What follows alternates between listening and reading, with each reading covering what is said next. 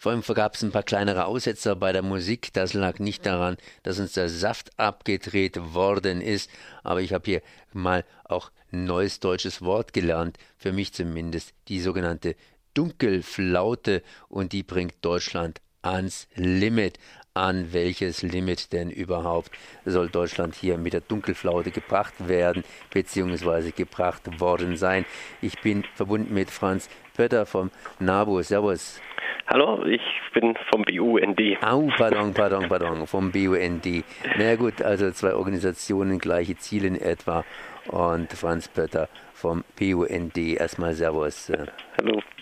Ja, Dunkelflaute, ein neues deutsches Wort, beziehungsweise ist es schon länger im Umlauf?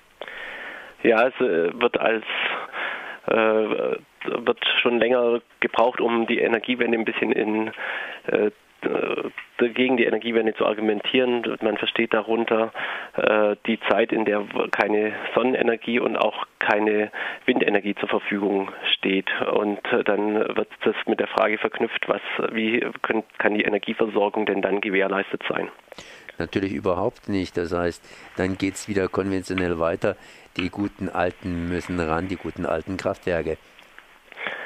Ja, äh, so wird äh, gerne argumentiert, aber man blendet damit eben aus, dass wir noch nicht in einer regenerativen Erzeugungswelt leben, sondern der Tatsache her ist, dass wir einen großen konventionellen Kraftwerkspark erstmal noch haben und der wird in der Zeit natürlich dann auch nochmal hochgefahren äh, zur Versorgung, weil eben natürlich an manchen Stellen die äh, Speicher dann noch fehlen, aber auch eben auch Gaskraftwerke, die uns ja lieber sind als äh, alte Kohlekraftwerke, die im Augenblick dran sind.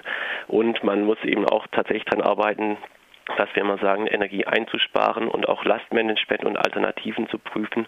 Und äh, die äh, Überbrückung der Dunkelflaute wird eben nicht sein, wir äh, fahren alte Kohlemeiler dauerhaft vor, das können wir uns aus Klimaschutzgründen gar nicht leisten. Aber so wird eben argumentiert, sprich, äh, dass in dieser Dunkelflaute, sprich gerade über den Januar, da ist ja kalt, da muss geheizt werden, da wird viel Energie nachgefragt, dass eben gerade dafür entsprechende Ressourcen bereitgehalten werden.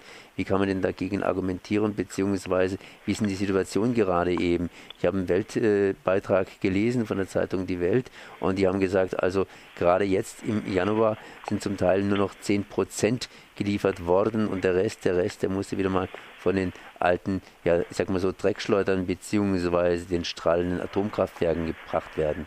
Ja, genau. Das ist letztendlich ja die Argumentation. Wir haben äh, nur die alte äh, und konventionellen Kohlekraftwerke, die alte Erzeugungswelt äh, kann diese Zeiten überbrücken. Und da sage ich, ja, wir brauchen in der Übergangszeit tatsächlich konventionelle Kraftwerke, die nach unserer Vorstellung eben Gaskraftwerke sind, die dann aber eben auch in einer rein erneuerbaren Welt äh, dann über synthetisch erzeugtes Gas dann auch betrieben werden.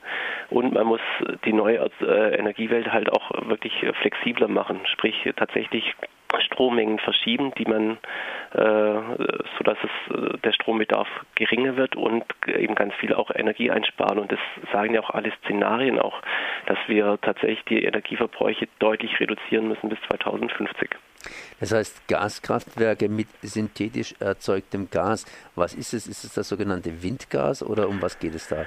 Ja, letztendlich ist es äh, tatsächlich so, äh, als Langfristspeicher brauchen wir äh, chemische Speicher und äh, können halt, wenn äh, Überschuss aus erneuerbarer ähm, Strom da ist, dann eben sagen, dann wandeln wir diesen Überschuss um in äh, sozusagen synthetisch erzeugtes Gas wie Windgas oder auch in Wasserstoff, den man dann ja auch wieder äh, zurückverstromen kann letztendlich.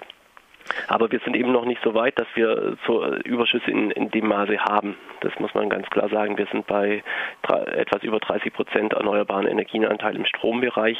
Da ist noch viel Luft nach oben, bis wir tatsächlich eine äh, nennenswerte Überschüsse auch produziert, produzieren können. Nun, im Januar zumindest gab es eine genannte Dunkelflaute, beziehungsweise es ist relativ wenig Ökostrom erzeugt worden. Inwiefern sind wir da ans Limit gekommen? Das heißt, wie weit waren wir vom Limit entfernt? Also wenn Sie sagen, das Limit ist die Versorgungssicherheit war in Gefahr, dann war das nie der Fall, weil äh, es entsprechende Regelungen natürlich gibt, wie viel Kraftwerkskapazitäten bereitgehalten werden müssten. Und äh, es war immer noch so, dass wir im Januar auch äh, weiterhin als jeder Tageszeit, auch wenn äh, die Erneuerbaren sehr wenig Strom produziert haben, immer noch Strom exportiert haben, also innerhalb des europäischen Netzes, sodass es nie zu einer kritischen Situation kam, dass die Versorgungssicherheit äh, nicht gewährleistet war. Was schon Fakt ist, ist eben, dass äh, zu bestimmten Zeiten der Anteil der Erneuerbaren die wir selber erzeugt haben, zu der Zeit äh, sehr gering war. Äh, wie gering? Die Welt äh, sagt ja, es war zum Teil nur 10 Prozent der, der, Anteil erneuerbarer Energien im, im Strommarkt dabei. Das ist stimmt äh, bestimmt, dass wir eben sehr wenig Windenergie hatten dann in, in Deutschland und eben die, die Situation, dass wenig Sonne war und teilweise eben auch äh, die Anlagen dann mit Schnee bedeckt waren und dadurch äh, ausgefallen sind. Ne? Aber deswegen braucht es eben einen Strommix und auch eben, wie gesagt, dieses das Thema flexible, flexible Lasten, sozusagen, okay, was, welche Dinge müssen denn tatsächlich zu der Zeit auch betrieben werden und was kann man vielleicht auch mal zumindest auch halbtageweise uns was verschieben wo muss dann die Politik genau ansetzen? Ich meine, jetzt haben wir eine gewisse Übergangsphase, sprich, man versucht eben entsprechend aus der Atomkraft auszusteigen. Ich sage einfach versucht, weil es gibt ja dieses blöde Hin und Her, da weiß man nie ganz genau, wo man steht. Und natürlich auch äh, andere Umfraugeschichten. Und müsste jetzt angesetzt werden, dass zumindest so eine Dunkelflaute, äh, die ja immer mal wieder im Winter einbringen kann, äh, eben keine Flaute wird. Genau, also äh, was äh, keine Alternative sein kann, ist zu sagen, wir äh, haben jetzt wieder die Diskussion, Atomkraftwerke länger laufen zu lassen oder auch neue Atomkraftwerke zu bauen. Die Diskussion führen wir zum Glück in Deutschland ja nicht. Oder auch zu sagen, wir brauchen noch, die Kohlekraftwerke müssen sehr lange am Netz bleiben als, als Reservekraftwerke. Sowas verteuert einfach nur das Energiesystem, weil Reservehaltungen kosten viel Geld, was man eben tatsächlich als äh, politische Rahmenbedingungen machen kann, ist, wir brauchen einfach einen beschleunigten Ausbau der erneuerbaren Energien. Wir dürfen hier nicht deckeln, sondern wir müssen ganz schnell einfach äh, den Anteil der Erneuerbaren insgesamt ausbauen, damit wir dann auch diese Überschüsse haben, die wir dann eben auch wieder in äh, synthetische chemische Speicher umwandeln können. Und äh, das ist dann der zweite Punkt, dass wir hier tatsächlich nochmal auch weiter die Forschung intensivieren müssen, was äh, das auch äh, bessere Wirkungsgrade erzielen, auch großtechnische Anlagen dann auch zur Verfügung stellen, wenn man die denn 2030 in etwa brauchen wird. Äh, und man muss eben tatsächlich auch nochmal Anreize schaffen im Energieversorgungssystem zu sagen, wie schaffen wir es denn beim Energiesparen voranzukommen und die äh, die Lasten zu verschieben, dass es tatsächlich auch ein Modell ist, was dann auch von den Akteuren dann auch genutzt wird. Wo stehen wir da in Baden-Württemberg gerade eben beim Energiesparen beziehungsweise bei der Nutzung von alternativen Energiequellen? Ich denke da geradezu auch an die Windenergie. Teilweise gibt es ja auch gewissen Gegenwind, zumindest von lokalen Menschen, die eben hingehen und sagen, wir müssen unbedingt zum Beispiel die Fledermaus schützen. Und da gibt es ja auch Interessenskonflikte. Ja, äh, beim Ausbau der Windenergie ist es so, dass äh, im letzten Jahr äh, doch einige Anlagen genehmigt worden sind. Über 120 Anlagen äh, sind genehmigt und können jetzt gebaut werden, auch in diesem Jahr noch.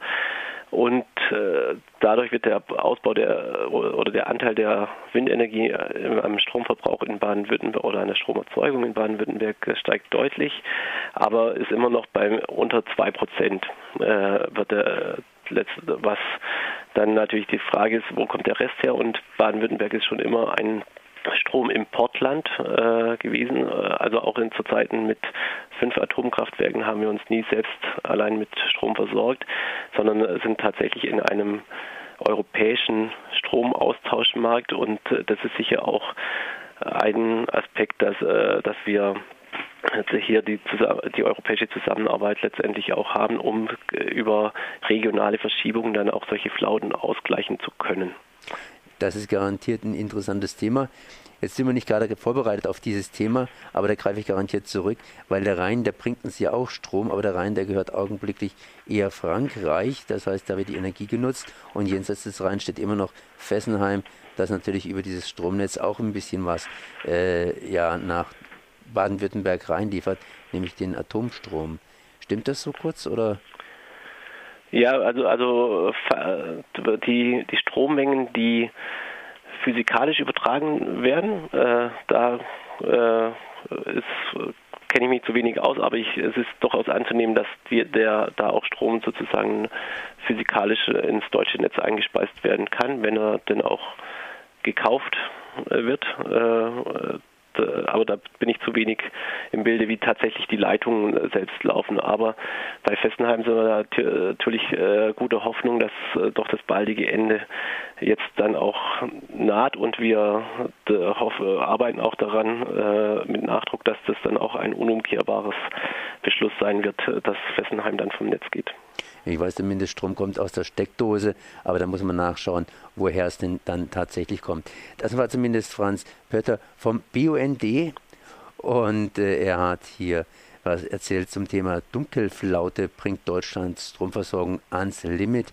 Ans Limit sind wir noch nicht gekommen, aber wir müssen was tun, dass wir eben nicht ans Limit kommen, wenn die alten Dreckschleudern weg sind. Ich danke auf jeden Fall mal für das Gespräch. Merci. Sehr gerne.